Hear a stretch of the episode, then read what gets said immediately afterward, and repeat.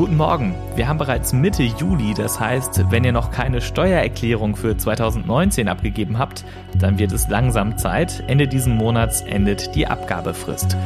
Warum komme ich jetzt auf Steuern? Ein EU-Gericht entscheidet heute über eine Steuernachzahlung von Apple an Irland. Kurios, die EU-Kommission will, dass Apple 13 Milliarden Euro überweist. Irland will das Geld aber gar nicht. Was da los ist, das hört ihr gleich hier im Podcast. Mein Name ist Sebastian Stachorer. Schön, dass ihr dabei seid. Der Rheinische Post Aufwacher. Der Nachrichtenpodcast am Morgen. Heute ist Mittwoch, der 15. Juli 2020 und so wird das Wetter. Heute Vormittag startet bewölkt, es lockert aber dann auf und bleibt weitgehend trocken bei Temperaturen bis zu 21 Grad. Dazu schwacher, zeitweise böiger Wind. In der Nacht bleibt es bewölkt und kann auch regnen. Es kühlt ab auf bis zu 9 Grad. Morgen bleiben dann dichte Wolken am Himmel, zeitweise regnet es auch. Die Höchsttemperaturen liegen bei 17 bis 20 Grad, meldet der Deutsche Wetterdienst. Auch der Freitag startet wolkig, lockert dann aber zunehmend auf. Es wird dann auch etwas wärmer, bis zu 24 Grad sind drin, also endlich wieder ein wenig T-Shirt-Wetter. Insgesamt kann man sagen, war das in den letzten Tagen kein allzu gutes Sommerwetter bei uns. Normalerweise würden wir jetzt denken, na gut, ist ja Ferienzeit, viele Menschen sind immerhin im Urlaub, da wo das Wetter dann auch besser ist. Wegen Corona geht das aber nicht so einfach. Blicken wir auf andere Länder. Thomas Bremser hat den Überblick darüber, wo die Corona-Zahlen besonders hoch sind. Thomas, für welche Länder gibt es denn aktuell noch Reisewarnungen? Also das Auswärtige Amt äh, warnt vor Reisen nach Norwegen, Ägypten oder die Türkei. Wer trotzdem in Risikogebiete fliegt, der muss nachher in Selbstisolation zwei Wochen. Wer aus der Türkei kommt, der kann auch einen aktuellen und negativen Corona-Test vorweisen. Noch sind die infizierten Zahlen derzeit hoch in Israel, Südafrika und auch Serbien, aber auch in Kroatien. Da sind aber vor allem einzelne Gebiete betroffen, weniger die Urlaubsregionen an der Küste. Aber egal wo man Urlaub macht, Einschränkungen und Maßnahmen gibt es wohl überall. Oder gibt es noch Orte, an denen man von der Pandemie nichts mitbekommt? Nein, also dass ich gar nichts mitbekomme im Urlaub, das ist ausgeschlossen. An äh, einigen Flughäfen wird die Temperatur gemessen, wie in Spanien. Die darf nicht höher sein als 37,5 Grad. In äh, Griechenland muss ich mich vorher anmelden und auch angeben, wo genau ich hinreise. In Island muss ich noch am Flughafen einen Corona-Test machen. In Dänemark müssen die Urlauber in der Regel mindestens sechs Übernachtungen im Land gebucht haben und auch sonst gelten fast überall Abstands- und Hygieneregeln. Eine Besonderheit gibt's in der Schweiz, da sind die Clubs zum Teil wieder offen und es kann getanzt werden. In mehreren Regionen gibt es da aber schon wieder Einschränkungen. Eins der Symbole im Alltag ist ja die Maske. Wo gilt denn beispielsweise überall Maskenpflicht? Also in vielen Ländern gilt die Maskenpflicht vor allem in Bus und Bahn, wie in Italien, Frankreich oder den Niederlanden. In Kärnten gibt es eine Maskenpflicht am späten Abend und in der Nacht ab 22 Uhr, gilt also auch für Klagenfurt am Wörthersee. Und in Oberösterreich, da gilt eine generelle Maskenpflicht im Freien. Vielen Dank, Thomas Bremser. Schauen wir uns einmal an, wie das mit den Masken in einzelnen Ländern so läuft. Sarah Gazadeh berichtet für die deutsche Presseagentur kurz DPA aus Belgien. Sarah, nehmen die Belgierinnen und Belgier das mit der Maskenpflicht ernst? Also bei uns hier in Belgien gilt die Maskenpflicht seit Samstag fast überall in der Öffentlichkeit, also in allen Geschäften, Museen, Kinos und so weiter. Die meisten Menschen halten sich da auch dran, nach dem, was ich bisher hier so mitbekommen habe. Aber es gibt auch einige Belgier, die sich sehr über diese Maskenpflicht aufregen und das überhaupt nicht nachvollziehen können, warum sie das jetzt machen müssen. Und von denen heißt es jetzt auch schon mal ganz trotzig, dann gehe ich halt ab jetzt nur noch nebenan in den Niederlanden einkaufen. Da gilt die Maskenpflicht nämlich nicht. Steffen Trumpf ist in Dänemark. Steffen, dort gibt es keine Maskenpflicht im öffentlichen öffentlichen Raum. Siehst du dort trotzdem Menschen, die eine tragen? Also wenn ich hier in Kopenhagen so über die Straße laufe, dann sehe ich eigentlich so gut wie gar keinen Mund- und Nasenschutz. Vereinzelte, vor allem ältere Menschen tragen sie zwar beim Einkaufen, aber generell gilt in Dänemark keine Maskenpflicht. Eine Ausnahme davon ist der Kopenhagener Flughafen. Das ergibt in gewisser Weise auch Sinn, weil man im Flugzeug dann ja ohnehin meistens eine Maske tragen soll. Allerdings könnten diese auch anderswo in Dänemark demnächst häufiger zu sehen sein. Die staatliche Gesundheitsverwaltung hat nämlich Ende letzter Woche mitgeteilt, dass dass ein Mund-Nasenschutz in gewissen Situationen eine gute Idee sein könnte, um einer Corona-Infektion aus dem Weg zu gehen. Seitdem melden manche Einzelhändler bereits, dass ihr Verkauf solcher Masken deutlich zugenommen habe. Aber wie gesagt, auf der Straße sieht man das hier bislang noch gar nicht. Auch in Afrika breitet sich das Virus auch, auch wenn wir das schnell aus dem Blick verlieren. Ralf Krüger, wie ist denn die Lage in Südafrika? Ja, hallo aus Johannesburg. In Südafrika wurde die Maskenpflicht am vergangenen Sonntag gerade erst verschärft. Der Grund sind rasant steigende Corona-Infektionszahlen, aber auch eine zunehmend laxe Haltung der Bevölkerung. Präsident Ramaphosa kritisierte diese Nachlässigkeit scharf und nun ist das Tragen der Masken in der Öffentlichkeit verbindlich vorgeschrieben.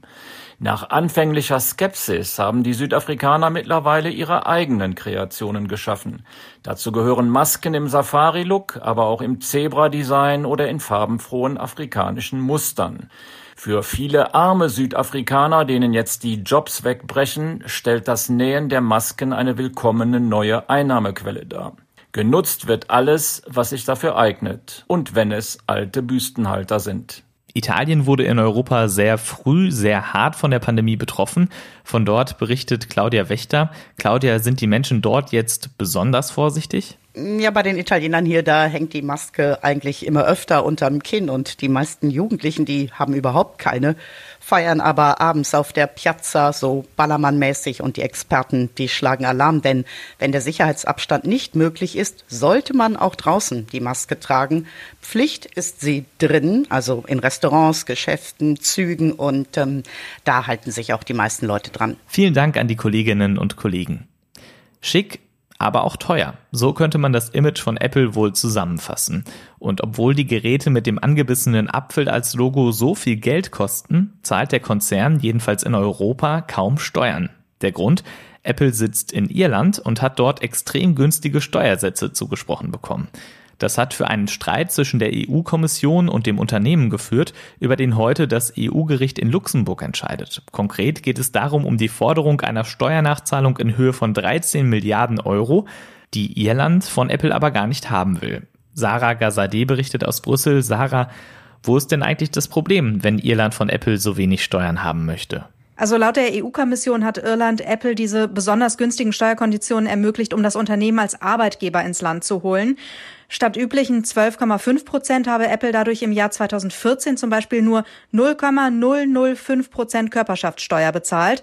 Und das bewertet man hier in Brüssel als unerlaubte staatliche Beihilfen. Irland beteuert äh, allerdings dagegen, dass es keine spezielle Steuervereinbarung mit Apple gegeben habe. Der Konzern habe einfach nur von den normalen Steuerregeln profitiert, die auch mit europäischem Recht im Einklang seien. Und deshalb sei auch keine Nachzahlung fällig. Ist Apple in Irland denn die Ausnahme? Ja klar, Irland ist definitiv nicht das einzige Land, das große Konzerne durch spezielle Deals locken will. EU-Wettbewerbskommissarin Vestager, die hat sich in den letzten Jahren weltweit einen Namen damit gemacht, genau solche Fälle aufzudecken und dann auch Nachzahlungen zu fordern. Alle Unternehmen, groß und klein, sollten ihren gerechten Steueranteil zahlen, hat Vestager mal gesagt. Gegen Starbucks ist sie vorgegangen wegen angeblicher Steuervorteile in den Niederlanden. Da konnte sie sich aber vor dem EU-Gericht nicht durchsetzen. Gegen die Fiat-Gruppe ist ihr das dagegen sehr wohl gelungen gelungen. Da ging es um illegale Steuervergünstigungen in Luxemburg. Und es gibt auch noch mehr Beispiele. Vielen Dank, Sarah Gazadeh. Und diese Themen werden heute wichtig. Ab heute gelten in NRW noch mehr Corona-Lockerungen. Private Feste wie Hochzeiten, Ausstände oder Geburtstage dürfen mit bis zu 150 Gästen stattfinden. Veranstaltungen müssen erst ab 300 Teilnehmenden ein Hygienekonzept vorlegen. So viele Zuschauer dürfen auch wieder zu Sportveranstaltungen. Kontaktsport in der Halle ist wieder mit bis zu 30 Menschen erlaubt. In den USA zeigt ein experimenteller Coronavirus-Impfstoff einer Studie zufolge nach ersten Tests ermutigende Ergebnisse. Die US-Biotech-Firma Moderna hat einen Stoff entwickelt, der an 45 Menschen getestet wurde und die nach der Behandlung Antikörper gegen den Erreger SARS-CoV-2 entwickelt hätten. Schon Ende des Monats soll der Impfstoff mit der Bezeichnung mRNA 1273 an rund 30.000 Probandinnen und Probanden getestet werden. Der Bund investiert weiter in den Fernverkehr. DB-Chef Richard Lutz verkündet heute um 11.30 Uhr Milliarden Investitionen in die Fernzugflotte. Schon vor Jahren wurden 137 neue ICE-4-Züge bestellt.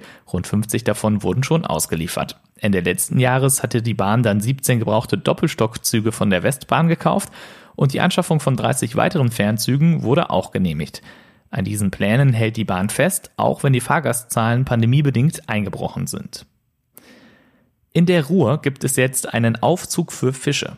Im großen Stauwehr am Essener Baldener See gibt es jetzt einen sogenannten Fischlift. Damit soll der Fluss für die Ruhrfische wie Koppe, Aal oder Quappe wieder durchgängig gemacht werden.